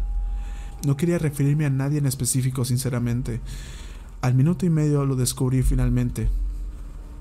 Tras un rato caminando, acompañado de todos esos ojos tumorosos y merodeadores de las sombras, Stan paró en seco, fue muy repentino. Era como si el fotograma de la animación se hubiera congelado intencionalmente al pausar el video, aunque el sonido de los gritos descartó esa idea enseguida. Dos segundos después, la escena cambia para mostrar un cartel que lleva escrito el nombre de una locación muy familiar para episodios anteriores. Empty Peaceful Cemetery. No jorobes, Stan. Ahora sabía al fin su nuevo destino, aunque saberlo no ayudó a calmar mis nervios en lo absoluto. A mí no me joroben. Tenía que ser justamente ahí, de todos los lugares posibles donde Stan podía sentirse en compañía de alguien, debía ser el único lugar donde las personas finalmente descansan en paz. Ahora, el centro de terapia en grupo de personas con Asperger era una mejor opción que la locura que estaba a punto de cometer. La escena queda fija en la entrada observando el cartel del lugar durante unos segundos, lo que me hace pensar que lo que estaba viendo lo veía a través de los ojos de Stan. No titubeó por más, lo tenía decidido, nada lo haría parar esta vez. Con pasos calmados, Stan entró al cementerio, dejando atrás a los ojos tumorosos y a los gritos desgarradores, y daba paso otro corte de escena a negro. Mierda, otro más. Ya me estaba poniendo verdaderamente molesto con cada uno de estos cortes a negro. Cada vez que aparecían solo me hacían adentrar aún más hacia lo desconocido, lo que constantemente me hacía entrar a una posición de alerta inminente. Y honestamente no fue para menos. Por cada vez que te adentras más en el agujero del conejo, lo único que consigues es confundirte aún más con lo que te puedes llegar a topar si es que estás lo suficientemente preparado como para hacerlo. Podría llegar a decir que por cada caminata que Stan había dado en todo este dichoso episodio, había logrado sacar de mi ser sentimientos encontrados, sentimientos que una vez tuve y pensé que no volverían a manifestarse durante un largo tiempo. Fueron fortuitos, pena, incertidumbre, confusión y asco. Son las únicas que se me venían a la cabeza cuando recuerdo aquellas escenas. ¿Cómo cojones ¿Puede un episodio de South Park hacerte sentir de esas maneras? No me quedó claro nada de esto. Hasta el día de hoy sigo dudoso sobre las propiedades que produce este episodio al espectador. Si es que el episodio en sí o yo estaba bien paranoico en esos 18 míseros minutos. No sé, siento que esconde algo más. Y créanme, pude haber dejado pasar todo esto atrás y haber retirado el disco del monitor para no volverlo a ver nunca más jamás de los jamases. Pero por supuesto, tenía que ser lo suficientemente idiota para esperarme a ver la última de sus caminatas. Y les voy a decir una cosa bien clara. Me pudieron haber metido screamers pedorros, pudieron haberme hecho casi vomitar con el festival de mierda putrefacta en cada uno de esos dichos frames. E incluso, si se les hubiese dado la gana, pudieron haber roto la cuarta pared una vez más solo para trastornarme aún más con los sustos y los mensajes de ultratumba, pero la escena del cementerio es directa y clara con el espectador, y no requirió de nada de lo anterior para hacerlo realidad. Solo necesitó echármelo en cara siendo brutalmente honesto, como cualquier episodio promedio de South Park, pues en esta parte es lo único que hereda de todos los demás anteriores y posteriores episodios que procedieron de este último. Y sí, exprimió cada maldito segundo de duración para hacérmelo saber. Su mensaje. Tras el corte negro, el cementerio aparece como fondo predominante. Stan, o Smiler, como decidí apodar a esta versión suya, no tarda en aparecer y andar de forma pasiva. El cielo está en completo rojo sangre, con un fondo lúgubre repleto de césped seco y árboles verde oscuros, con una sección de lápidas unísona. Se puede notar también un efecto bastante logrado de niebla espesa que deduzco que se ha logrado a base de edición por ordenador. La música ahora consiste en un sonido equidistante muy profundo, como el eco del interior de una cueva. Todos son colores pesimistas, salvo las nubes que siguen siendo tan claras como el sol al borde del atardecer. El ambiente, a pesar de cómo se ve, parece calmado y tranquilo, a pesar de la solita presencia de Smiler recorriendo solitariamente aquellos alrededores. Como ya he dicho antes, ni los ojos tumorosos ni los gritos vuelven a ser acto de presencia. Smiler solamente sigue caminando, aún con sus chorros negros de sangre muerta cayendo sobre aquel césped marchito. A pesar de cómo se veían las cosas, yo me mantenía escéptico. Algo tenía que pasar, un nuevo evento tenía que resurgir sobre aquel lugar inhóspito y abandonado de la mano de Dios. Enseguida tuve razón, pues el viento no se hizo esperar más. Sin previo aviso, una pista de los dos primeros segundos de la canción de apertura del show empezó a repetirse en bucle durante toda la sección del cementerio. Lo raro de este bucle es que por cada dos segundos que se repetía, la tonalidad de la misma empezaba a aumentar constantemente, como si se hubiera usado una cinta defectuosa para efectuar la ambientación sonora, haciendo que se deformara y tuviera más agudeza sonora de lo habitual. Era muy molesta, empezaba a hacerse tan, pero tan aguda, que tenía que volver a bajar el volumen de mi ordenador constantemente para evitar reventarme los tímpanos otra vez. Por supuesto, no fue la menor de las rarezas. Veinte segundos después, hasta que una nueva figura visual apareció en la forma de un cuerpo decapitado demasiado reconocible. Sí, creo que ya saben de quién se podría tratar. Era Kenny, o al menos el cuerpo inerte de una vida anterior de Kenny, tirado enfrente de la sección de lápidas, con toda su cabeza separada a dos centímetros de su cuerpo. Sí, nótese que he dicho una. Tan pronto como apareció, más cuerpos sin vida de Kennys pasados empezaron a adornar toda la sección del cementerio, cada uno de ellos con signos de violencia terribles a más no poder. Varias de esas marcas violentas que poseían aquellos Kennys pertenecían a episodios pasados donde Kenny ya había perdido la vida accidental o intencionalmente. Por ejemplo, el cuerpo partido a la mitad de Kenny del episodio Pink Eye estaba allí tirado al lado de una lápida, sin embargo, habían otros que su procedencia no las reconocía en lo más mínimo, como el cuerpo de Kenny sin ojos, con una pala incrustada en su cabeza, otro Kenny con la piel asquerosamente descompuesta tras haberse vertido ácido u otro líquido tóxico sobre él, o hasta había uno que tenía una espada láser atravesándole la parte superior del abdomen. Ahora bien, si el episodio con todo esto me estaba queriendo adelantar los siguientes crudos destinos a los que Kenny le guardaba sufrir en futuros episodios de la serie, no fue lo que realmente me estaba preocupando por aquel entonces. Solo me preguntaba qué hacían tirados todos y cada uno de esos Kenny sin vida en los alrededores del cementerio pues en serio dudaba mucho que los habitantes de South Park fueran lo suficientemente escépticos como para no notar toda esa muerte reposando encima de los habitantes que vivieron alguna vez en aquel pueblo hace un siglo atrás. Sin embargo, al instante pude hallar una explicación a este dilema. Lo verás como lo quieras ver. Todo esto tenía mucho sentido, de una forma unilateralmente ridícula. Tenía el sentido ver todo esto en aquellas circunstancias. Vamos, solo tenés que pensarlo dos veces.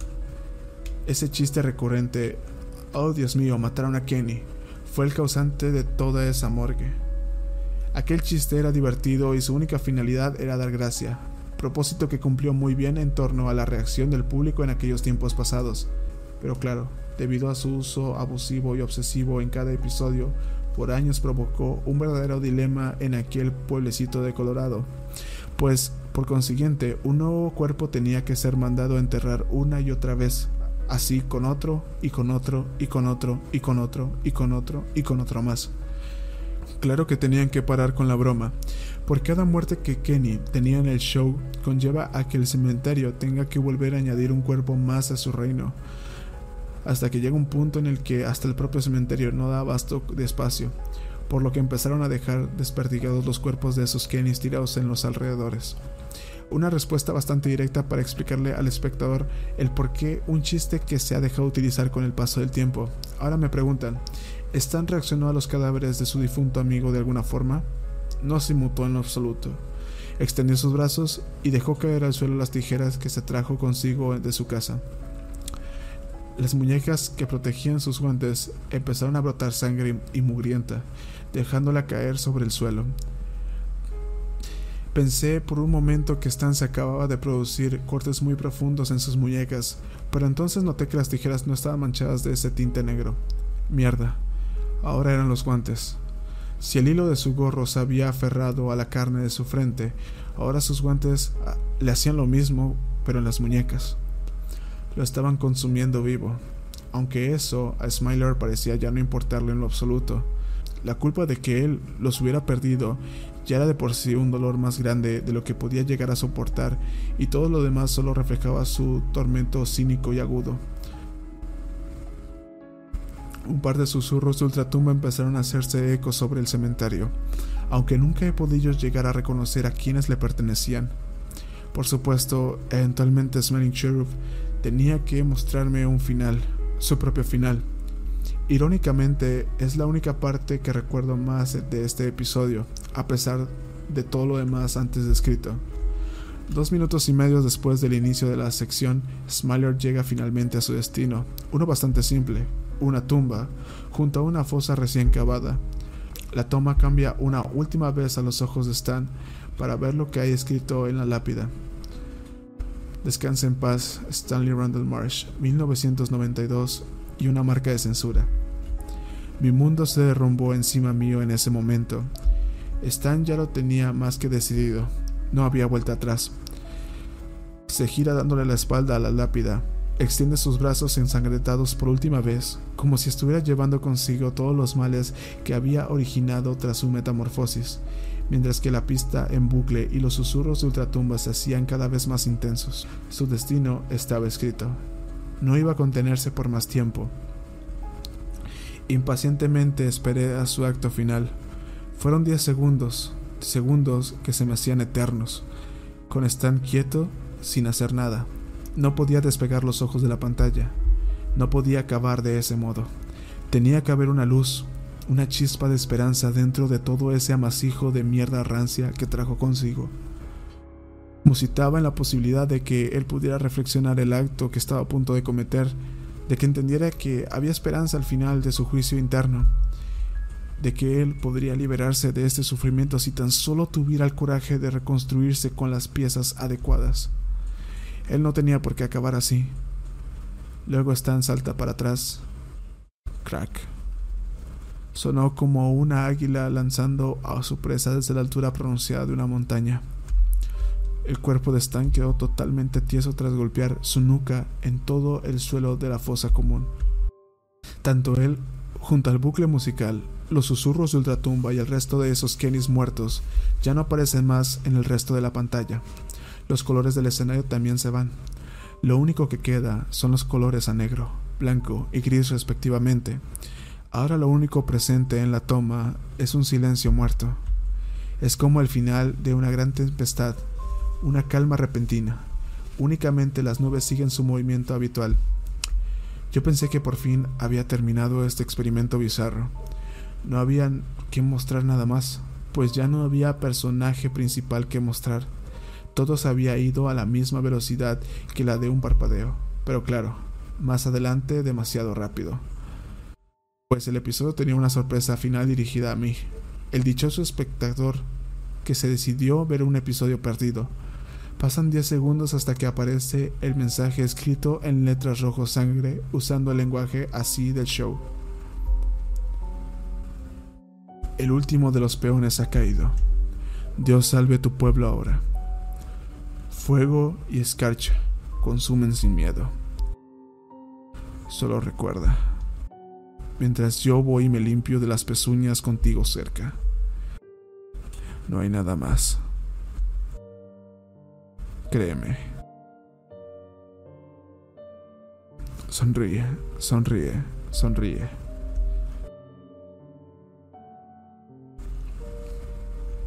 Seguido a esto, un fuerte sonido de estática se pronuncia sobre las caritas sonriente hasta volverse completamente negro por quinta y última vez. El silencio reinó sobre mi habitación una vez más. Por fin, todo había terminado al fin. Todavía seguía con mis ojos pegados a la pantalla después de leer aquel mensaje. El episodio había terminado al fin. O bueno, eso creía hasta que la música de créditos finales destronó el silencio muerto de forma repentina, haciendo que saltara para atrás del susto. Los créditos, al igual que la intro, los créditos, al igual que la intro, son los nombres del show. No poseen ninguna modificación que delate quién decidió hacer este bochorno. Los nombres de Troy Parker y Matt Stone ocupan los últimos segundos del episodio, como si el episodio me estuviera indicando que ellos fueron los responsables de crear algo como esto. No, es imposible. Quiero creer que esto es una mofa del autor hacia esos dos hombres.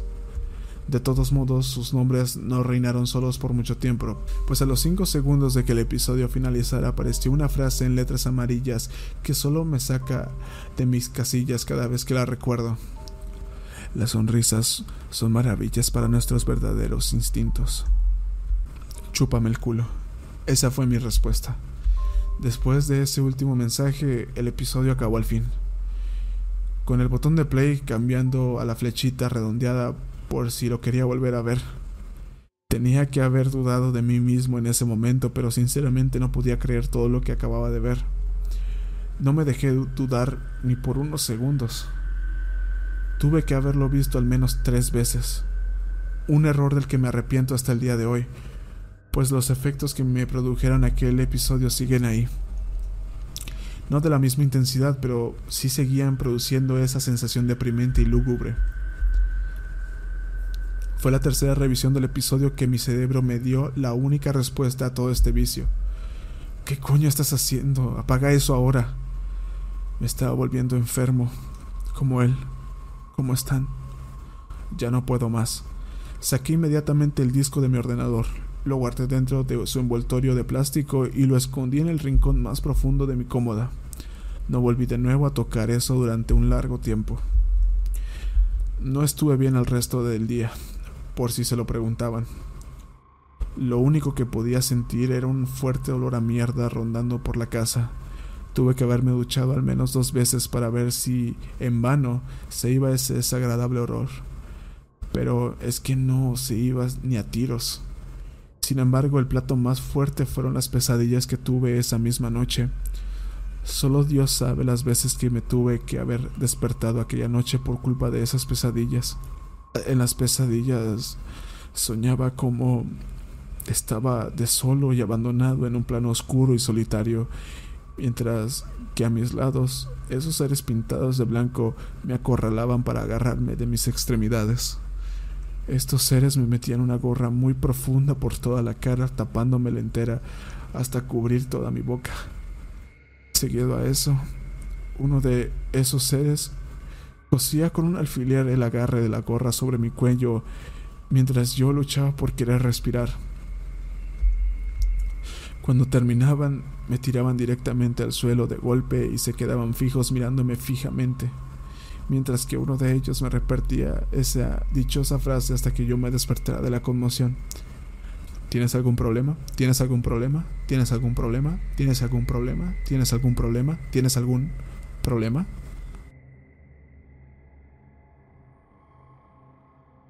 Y bueno, todo esto es de lo que trata el episodio Smiling Sheriff.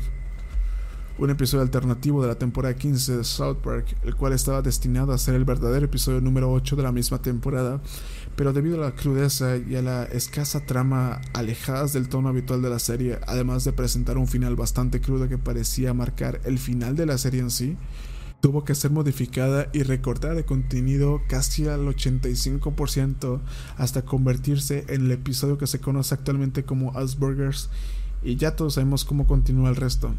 Por favor, no tomen lo que acabo de decir como la hipótesis verídica.